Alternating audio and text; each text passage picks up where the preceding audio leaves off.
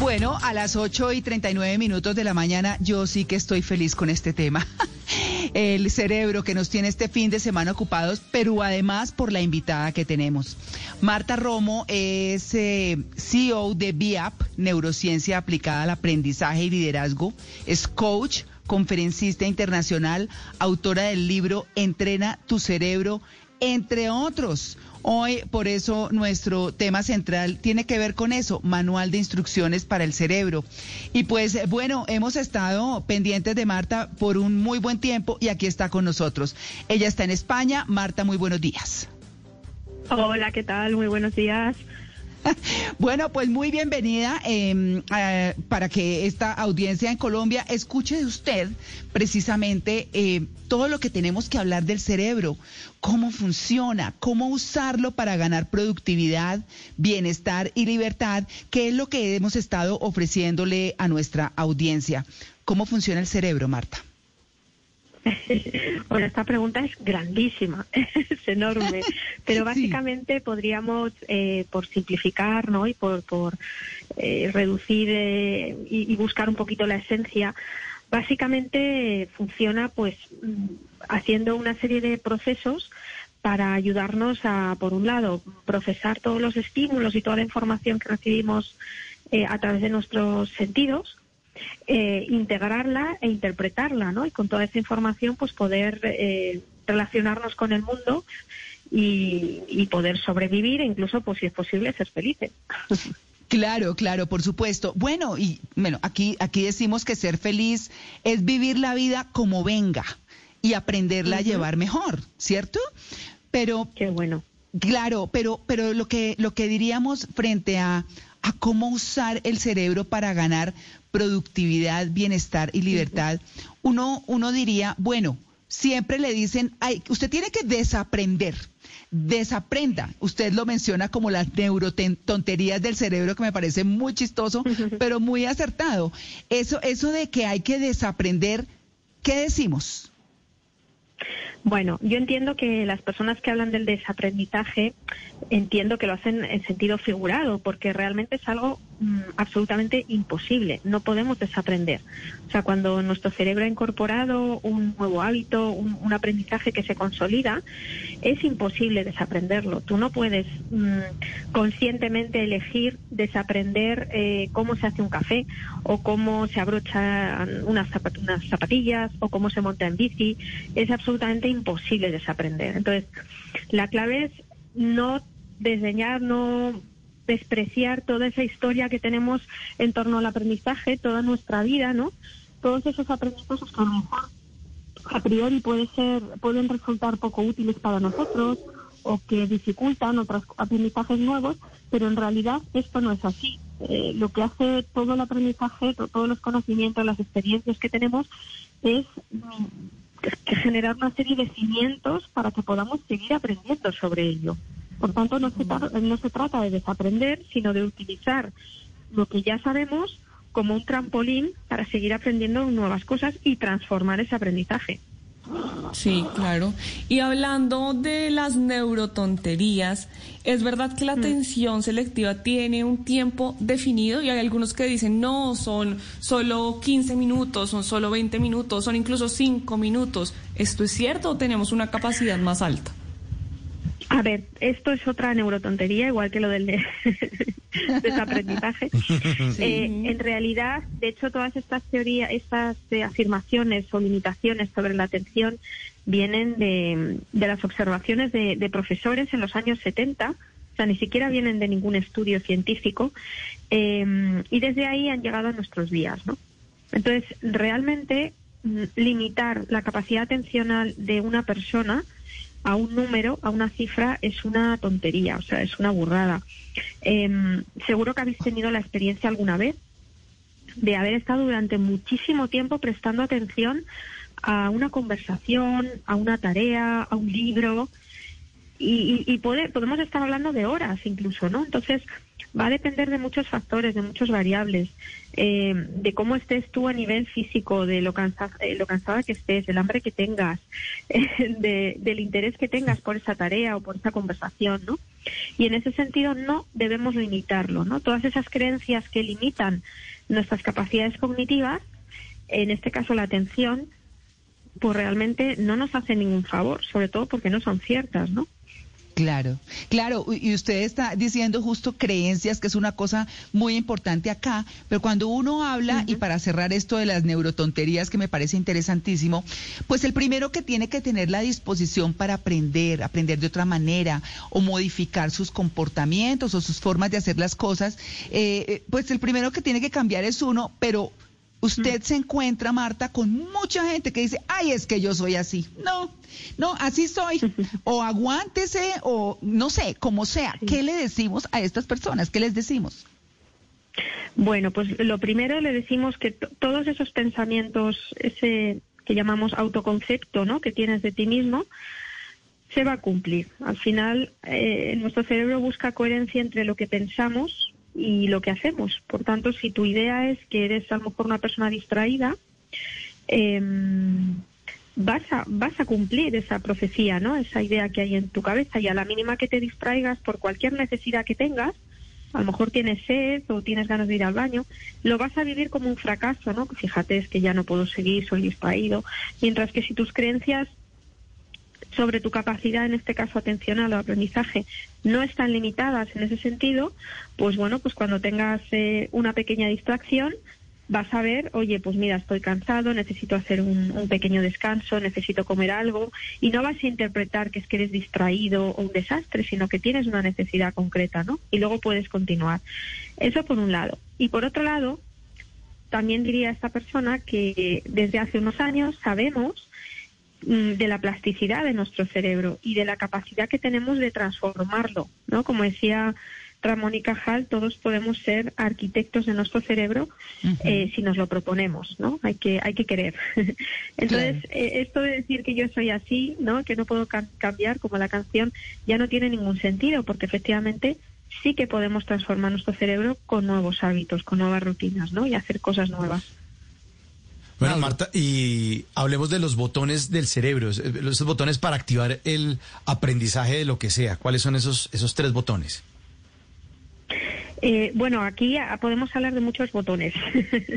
a mí me gusta mucho utilizar esa, esa metáfora, ¿no? Que realmente no es que exista un botón literalmente, pero, pero sí que hay un, un concepto que tiene que ver con, con distintos sistemas o procesos a nivel cerebral que, funcionan metafóricamente como si fueran precisamente un botón, un botón de encendido apagado, ¿no? Con dos posiciones.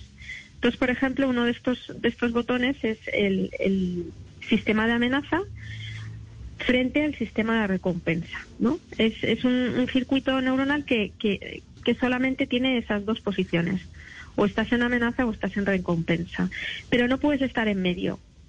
Entonces, a lo largo de nuestro día a día siempre estamos de un lado o del otro. Entonces, cuando estamos con el circuito de amenaza activado, como la palabra dice, nuestro cerebro ocupa todos sus recursos cognitivos, toda su atención en identificar las amenazas. Y entonces nos, a, nivel cognitivo, todos nuestros recursos se ponen al servicio de esa tarea. Por tanto, si estamos a lo mejor en una conversación con tu pareja, con tu marido, tu mujer, con tus hijos, con tu jefe, ¿no? Y estás con el circuito amenaza activado, vas a estar buscando palabras que confirmen esa amenaza. O sea, no vas a estar entendiendo la frase general en su contexto, pierdes esa capacidad contextual y te vas a la literalidad de determinadas palabras que confirmen pues que hay una amenaza, ¿no? Y ahí es cuando las personas se enganchan, discuten muchas veces cuando a lo mejor no hay un problema real, ¿no? Entonces, eh, es un sistema que se activa para identificar problemas, identificar amenazas y cuando estamos ahí nuestro cerebro no puede dedicarse a ser creativo, ni a pensar, ni a aprender, ni a introducir nueva información es absolutamente imposible porque lo único que está haciendo es detectar amenazas y ver cómo se puede proteger. Entonces, el otro botón es el que tiene, tiene que ver con el circuito de, recompensa, ¿no? Y aquí lo que la experiencia que tenemos es que no hay ninguna amenaza a nuestro alrededor, por tanto podemos estar tranquilos, nuestro cerebro, todo nuestro organismo se relaja y todos nuestros recursos cognitivos se ponen al servicio del aprendizaje y ahí sí podemos introducir información, ¿no? A nivel químico, pues agregamos dopamina, que es la llamamos la hormona del aprendizaje, de la memoria, ¿no?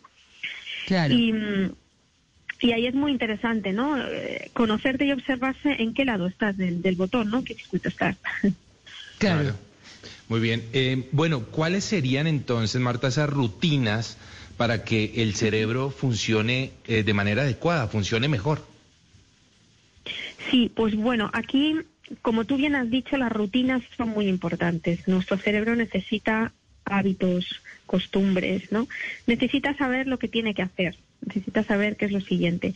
Y hay una clave muy importante que tiene que ver con cosas muy básicas, como por ejemplo el sueño, cuidar el sueño, porque el cerebro por las noches es cuando se resetea, ¿no? De alguna manera, cuando tú al, al día siguiente te despiertas, tu cerebro se ha reseteado de nuevo y está disponible para seguir aprendiendo, ¿no? Entonces, cuidar el sueño, algo tan sencillo y a veces tan difícil. Mm, sí. Eh, tener tener momentos de, de juego a lo largo de, de tu día a día. Muchas veces nos olvidamos de jugar, ¿no? Y jugar tiene que ver con eliminar tensiones, con poder equivocarte, con reírte, con saltarte la melena, ¿no? Con, con Sí. simular la realidad, con reírte.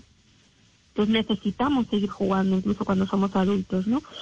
Eh, hablamos también de la importancia de tener momentos de, de atención plena, ¿no? De observación, de autoobservación, momentos de se pueden llamar actividad contemplativa, mm, hacer oración, rezar, hacer mindfulness, meditación. Este tipo de actividades que lo que hacen es conectar con una parte trascendente, ¿no? Encender una parte trascendente de nuestro cerebro que de otra manera no, no podemos entrenarla, ¿no? Eh, más cosas importantes, la socialización, tener la costumbre de eh, estar abiertos y disponibles a nuestra familia, a nuestros amigos, a otras personas, ¿no? Esto es algo que nos ayuda a entrenar muchísimo nuestro cerebro, que contribuye a, a nuestra propia salud mental. Hemos visto en estos últimos meses en los que hemos vivido pues eh, el aislamiento social, ¿no? Por el tema del coronavirus, pues Sí. cómo nos ha afectado al estado de ánimo y, al, y a la salud mental incluso, ¿no? Eh, hay un, un estudio, hay, hay un titular de un estudio que ha salido hace poquito, que es muy impactante, ¿no? Que dice que el aislamiento social perjudica más la salud que fumar siete cigarrillos al día, ¿no? Uf, O sea que realmente mm, daña mucho, ¿no? Nu- Nuestra Sí. salud. Y por último diría, bueno, habría más cosas, ¿no? Pero Sí. diría el deporte, tener una, una vida activa. Em, cuando, cuando hacemos ejercicio aeróbico, em, tenemos, bueno, segregamos una proteína muy interesante para eh, la regeneración cerebral, para la creación de nuevo tejido neuronal, ¿no? Y por tanto esa plasticidad de la que hablábamos antes, una proteína que es la BNDF y que sabemos que al, al hacer deporte, pues, pues nuestro cerebro eh, es capaz de producirla, ¿no? Y, y luego también importante, si no quiero dejar esto de lado, sí. tener momentos de hacer nada, porque eh, en el día a día Ese ya tenemos gusta. mucha actividad, eh, mucho desafío, mucho reto, y esto es importante también. Sí, es importante tener muchas cosas que hacer, tener eh, una vida activa, pero también necesitamos momentos de desconexión, momentos de decir, mira, voy a mandar a mi cerebro a donde quiera, al, al recreo, al patio de recreo, a, a que haga lo que en ese momento necesita, ¿no? Entonces esos son los momentos que yo llamo de, de hacer nada. Sí, y esos momentos, a- a- curiosamente, son la antesala de la creatividad. sí. Ah. Marta, eh, a mí incluso más que eh, el poder potenciar mi cerebro, me preocupa el deterioro que se pueda dar en términos de ir perdiendo la memoria o ir perdiendo la capacidad de análisis y de resolución de conflictos y que puedan desencadenar después en cosas como el Alzheimer o, o- o- o esas circunstancias seniles. Estas herramientas que usted nos está dando, estas rutinas, me ayudan a prevenir eso, me ayudan a que mi cerebro contenga esas posibles falencias futuras. Totalmente. O sea, estas actividades que hemos visto, cuidar el sueño, eh, tener una vida social activa, el deporte, todo este tipo de, de rutinas son lo que llamamos factores de protección del cerebro y nos protegen de, esa, de ese proceso degenerativo, ¿no? O sea que mm, hay que tomarse esto muy en serio porque además el cerebro mm, no hace ruido, o sea, no, no duele, no, no da señales de alarma hasta que ya el tema es preocupante, ¿no? Por tanto, aquí la prevención desde que somos mm, jóvenes es muy importante. Claro, yo, quisiera cerrar con algo que me parece tan importante y creo que a propósito del tema que toca Luis Carlos de cuando estamos envejeciendo y demás, unos estamos más cerca que otros o ya estamos de hecho en el proceso, eh, mm, mm, es el propósito de vida. Yo creo que hay vejeces o, o hay vejez, perdón, hay vejez triste porque no hay un propósito y siempre tiene que haberlo. Mira, la verdad es que coincido plenamente en lo que estás diciendo, porque el propósito tiene que ver con el sentido, ¿no? De nuestra vida.